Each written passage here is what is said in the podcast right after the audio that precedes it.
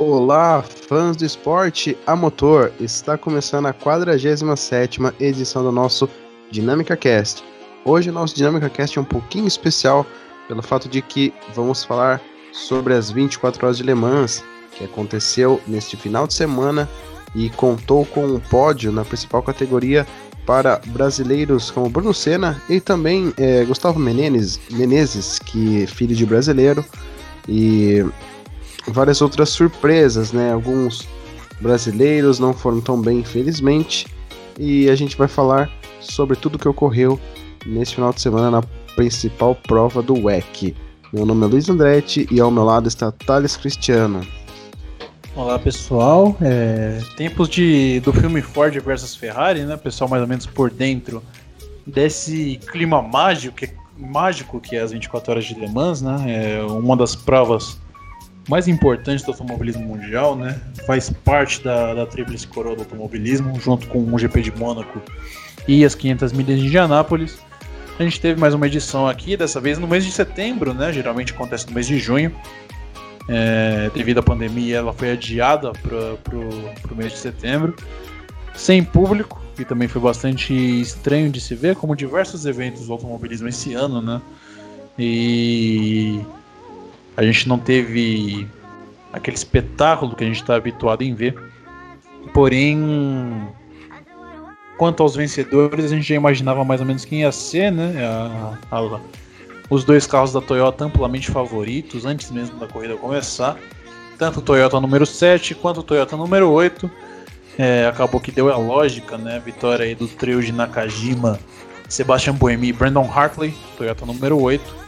E como você bem falou, o Thriller Rebellion, o Rebellion número 1, acabou ficando na segunda posição, que é o carro do brasileiro Bruno Senna, junto com o Norman Nato, junto com o Gustavo Menezes, acabaram igualando a, o melhor resultado de um piloto brasileiro nas 24 horas de Le Mans. Né? É, o, a vitória em Le Mans que nenhum brasileiro até hoje conseguiu mas diversos já conseguiram chegar na segunda posição. Bruno Senna coloca seu nome também como sendo um deles, né? É, impedindo também dessa forma a dobradinha da Toyota, que já que o Toyota número 7 teve problemas no motor ao longo da noite, da madrugada francesa. É, teve que parar, ficou diversas voltas parado lá no circuito de La Sarthe e com isso perdeu não só a liderança, como também o segundo lugar. Mas eles conseguiram se recuperar até o terceiro lugar e fecharam o pódio geral da prova, né?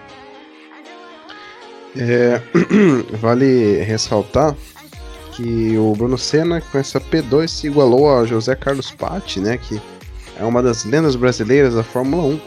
Raul Boésio, que em 91 também repetiu essa dose no P2, ele que foi campeão dos carros de Sport Cars é, equivalente ao WEC na época, né? E o Lucas de Grassi em 2014, quando pilotava para Audi no WEC. É uma pena nenhum brasileiro conseguiu ganhar. É, é mais do mesmo, né? Que é três vezes que a Toyota ganha, as três com o carro 8. Que na verdade esse ano era para ganhar o trio do Kamui Kobayashi, o Petito Lopes e o Mike Conway que fizeram a pole, andaram os mais rápidos nos treinos, porém um problema no turbo compressor fizeram com que eles tivessem que fazer uma parada, perdeu algum tempo e aí o número 8, que é de praxe, pelo fato de que a Toyota é os que tem os melhores carros, passou o número 7 e o número 8 pela terceira vez é campeão.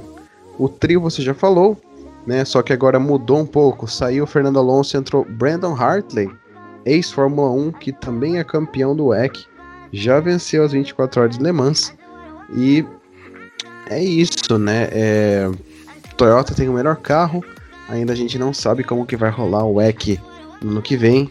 É, o papo de ACO e uh, o pessoal do WEC tá muita discussão, muito confuso esse regulamento de hipercars, né? E a, na P2, quem venceu foi o time do Zac Brown, a United Sports.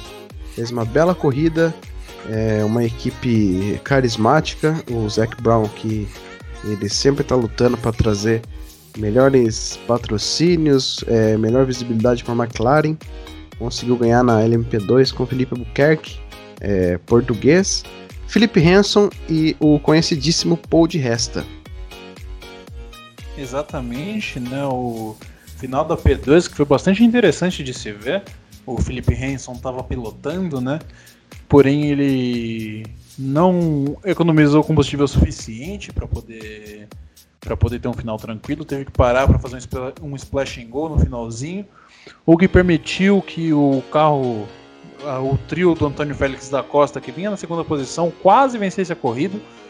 É, eles puxaram o máximo que deu ainda nos minutos finais, porém acabaram perdendo a corrida, se eu não me engano, por 5 segundos, no que, no que diz respeito a uma etapa de 24 horas, você perder uma corrida por apenas 5 segundos, significa que foi realmente muito, muito próximo.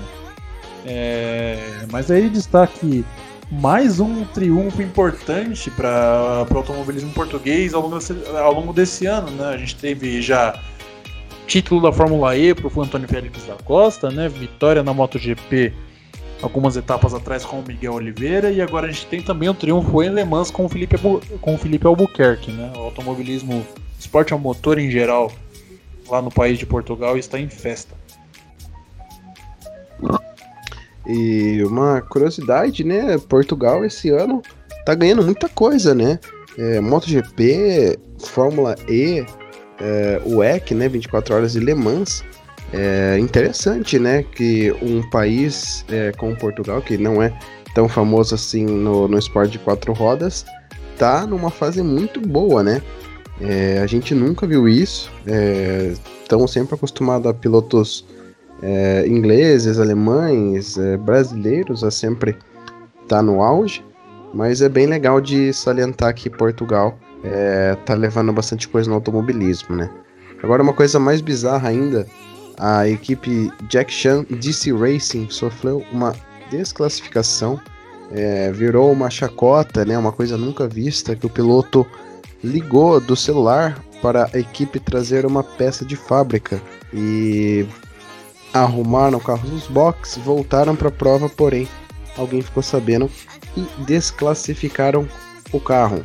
André Negrão, outro brasileiro que foi campeão da LMP2 ano passado, é, ficou em quarto lugar. O carro sofreu problema logo na volta inicial. E né, a gente sabe que Le Mans é sempre uma corrida de recuperação. Pois é, o André Negrão teve um probleminha no comecinho da corrida, né? O motor dele entrou em modo de segurança. Porém, ele ainda conseguiu se recuperar, né? É, remou o máximo que dava, o máximo que dava, o máximo que era possível, né? E conseguiu chegar ali na quarta posição do do LMP2, né? É, foi interessante também a gente ver a batalha nos GTs é, tanto na GT Pro quanto na GT AM, a gente teve vitória dos carros da Aston Martin, né? Exatamente, Aston Martin fez a dobradinha nos carros de Gran Turismo. A vitória ficou na mão do Alex Lynn, Harry Tinknell e Maxim Martin. Esses dois primeiros nomes aí que eu citei, que foram campeões, é bem conhecidos, né? É, o Harry Tinknell, que pilota o Mazda no IMSA, que já pilotou o Ford GT da Tip Ganassi. E o Alex Lynn, né? Veterano na Fórmula E, que sempre está várias equipes substituindo. E a briga da vitória foi com a Ferrari, né? Se eu não me engano, é... Aston Martin e Ferrari brigaram o tempo todo. Mais um ex-Fórmula E, James Calado, piloto da Ferrari oficial, não conseguiu ganhar. Estava no carro do Daniel Serra, brasileiro, né? É, seria um, muito legal para o Daniel Serra, que já venceu em Le Mans, porém não, é, não conseguiu. É, mais um pódio, o terceiro lugar foi completado também com outro Aston Martin de fábrica também. E a gente vai falar um pouquinho da GTE AM, é, que também foi um outro Aston Martin que venceu, né? E tinha um brasileiro também na, nessa equipe. Augusto Farfus, muito conhecidíssimo, teve problemas no carro, candidato a vencer, porém teve algum problema no seu carro que ficou difícil a vitória. Exatamente, né? O Farfus que tá tá se aventurando aí, fazendo aparições é, no WEC em categorias alternativas, por assim dizer, né? Ele foi piloto BMW por muito tempo. É, teve problemas no carro, né? É, outro piloto também que atraiu um hype para esse ano nas 24 horas de Le Mans. Porém, devido a problemas mecânicos e punições, acabou não sendo um fator. Foi o Juan Pablo Montoya, né? Ele que correu na linha MP2. Logo no comecinho da corrida, ele sofreu uma punição por infringimento durante uma das, uma das slow zones, que é, é uma medida de segurança que a direção de prova implanta durante a corrida para para manutenção da pista, contenção de acidentes, etc. Ele acabou sendo punido, depois teve problemas no carro e acabou não completando a prova. É, o Montoya também, que é um dos pilotos que podem completar a, a tríplice coroa do automobilismo, né? Ele que já venceu em Mônaco, se eu não me engano, em 2003, venceu é, as 500 milhas de Indianápolis duas vezes, em 2015 e 2001. E a, só falta o triunfo em Le Mans para ele conquistar a tríplice coroa do automobilismo. Né? É, as mesmas dificuldades de Alonso ganhar as 500 milhas, sofre também Juan Pablo Montoya para acertar um bom, uma boa equipe, um bom carro nas 24 horas de Le Mans. Bom, é, foi isso, né? O nosso especial de hoje, contando um pouquinho do que aconteceu nas 24 horas de Le Mans. Como o nosso tempo é limitado, não podemos. A gente não consegue falar o que rolou. Porém, esse highlights aí deu para entender como ficou a prova. Os vencedores da P1 foi a Toyota, a P2 foi a United Sports. É... E é isso, né? Dobradinha da Aston Martin. E agora a gente vai falar também do WRC, que a gente nunca fala muito, né? Thales agora vai dar uma nota do que rolou no Rally. Pois é, a gente teve o Rally ah. da Turquia nesse final de semana, né? A segunda etapa do WRC pós-período de pandemia, né? Semana passada a gente tinha tido o Rally da Estônia, é, que também, assim como o Rally da Turquia, foi a primeira vez que foi realizado. A vitória ficou desta vez no colo do piloto inglês Elfin Evans, piloto da, da Toyota. Se eu não me engano, o terceiro triunfo dele nessa temporada terceiro não, segundo, me desculpe. Ele venceu o Rally da Suécia e agora venceu também o Rally da Turquia. É, o campeonato, o calendário do WRC esse ano muito reduzido, né? A gente vai ter apenas sete etapas no calendário, né? É, a pandemia encurtou muito o calendário desse ano. É, agora faltam apenas duas etapas, que será o Rally da Córcega na Itália e o Rally da Bélgica. É... E a gente tem um novo líder do campeonato, né? A gente tem Alfin Evans com essa vitória assumindo a liderança do campeonato por 18 pontos sobre Sebastian Ogier da Toyota em segundo, o atual campeão Otana que vem em terceiro no campeonato com 70 pontos, 27 pontos atrás do líder do campeonato Elfin Evans.